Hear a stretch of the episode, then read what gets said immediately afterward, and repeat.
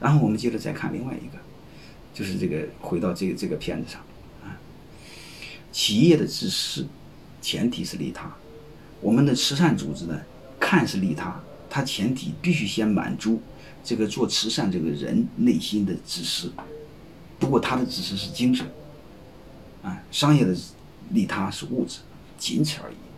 说白了就是你想让他做慈善，你必须让他满足他的精神上的自私，就是满足他的私欲，不然这个事是假的，没人会做。但是我们太多的人理解为慈善是一种发自内心的愿意去做，然后用道德绑架别人去做，这就叫流氓。各位，你骨子里愿意吗？我最不愿意参加的是什么慈善晚会、慈善晚宴，啊，那纯粹是道家道德绑架。那人家拍卖你不拍卖能行吗？关键我不愿意。所以这个东西，我我想大家不不容易能理解，不容易能理解。然后呢，我那个讲一个小故事，好吧？现实中就是这样的故事，但是我慢慢给你们做一个推理啊。泰山管理学院每年这个每个班呢，他有一些班在学院学一年，所以每个班委呢，呃，他经常会组织一些活动，啊啊，有时我也经常号召他们把城里的孩子衣服收吧收吧，捐给农村孩子。因为这一个农村城里的孩子的衣服玩具够五个，够五个农村孩子用的用不完。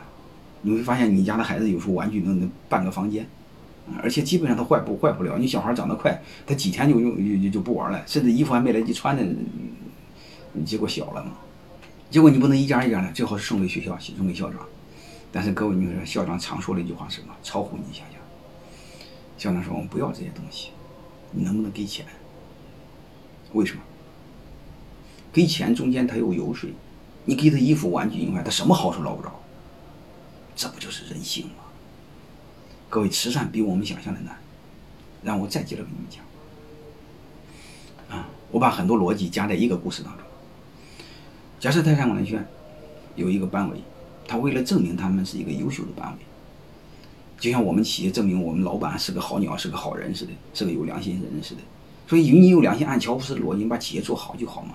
但是我们不认为，我们骨子里被洗脑洗傻了，嗯，老认为挣钱是耻辱的，非要做点所谓的慈善道德的事儿才叫有良心。所以，作为一个班级，他也是一样，嗯，然后搞点什么慈善公益活动，几个班委假定，嗯，去泰山的后山，一个贫穷的农村，拍了几个视频片儿，然后说的农村很穷。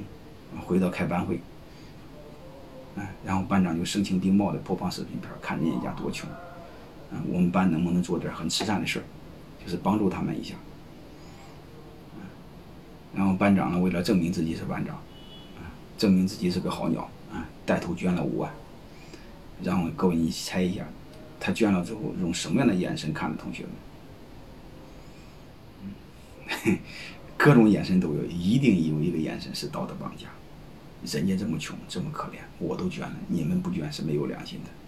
所以其他同学被迫无奈要捐，肯定有人不愿意捐。嗯，有的人就一时应付一下，那算了吧，捐个三千五千吧。啊，但是各位，如果你们这个这个班委第二年再搞这么一派的，再看班会，我相信至少有一半同学找个借口请假走了。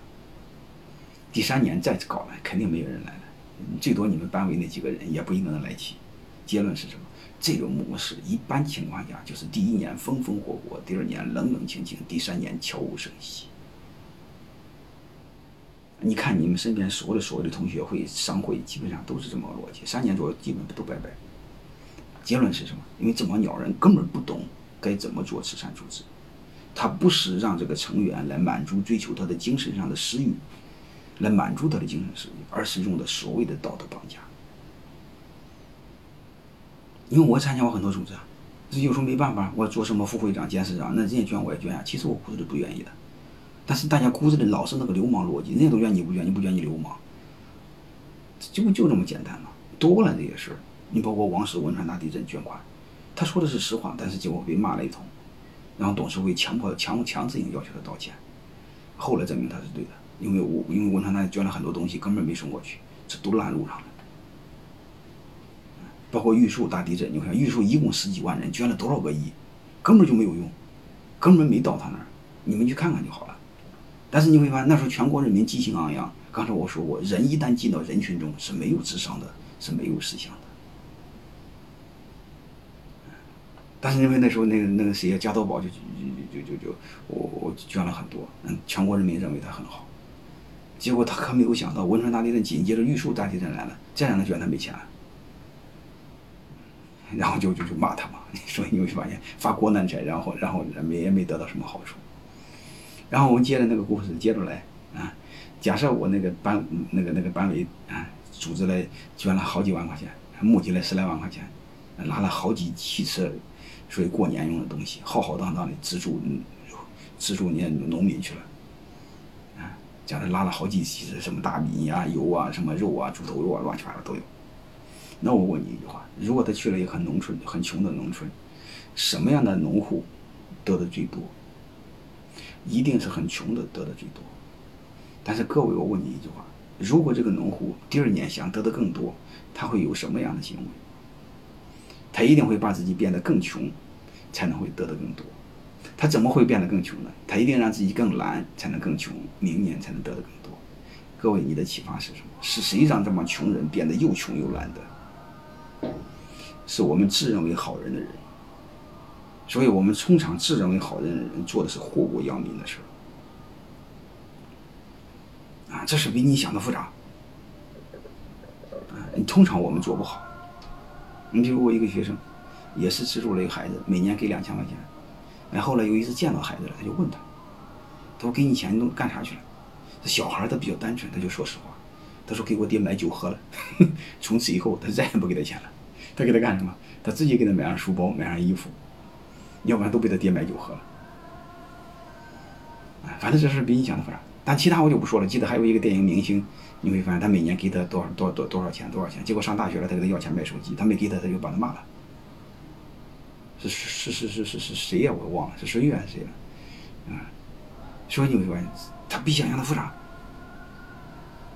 嗯，第一个是资助人，第一个二，第二被资助人都比想象的复杂。当然，红十字会的事我就不讲了，那更更复杂了，好吧？所以不管怎么着，我们要知道，慈善是可以做的，但是它比我们想的复杂。如果我们不了解底，不满足最底层做事的人，使与人道德绑架，往往不了了之。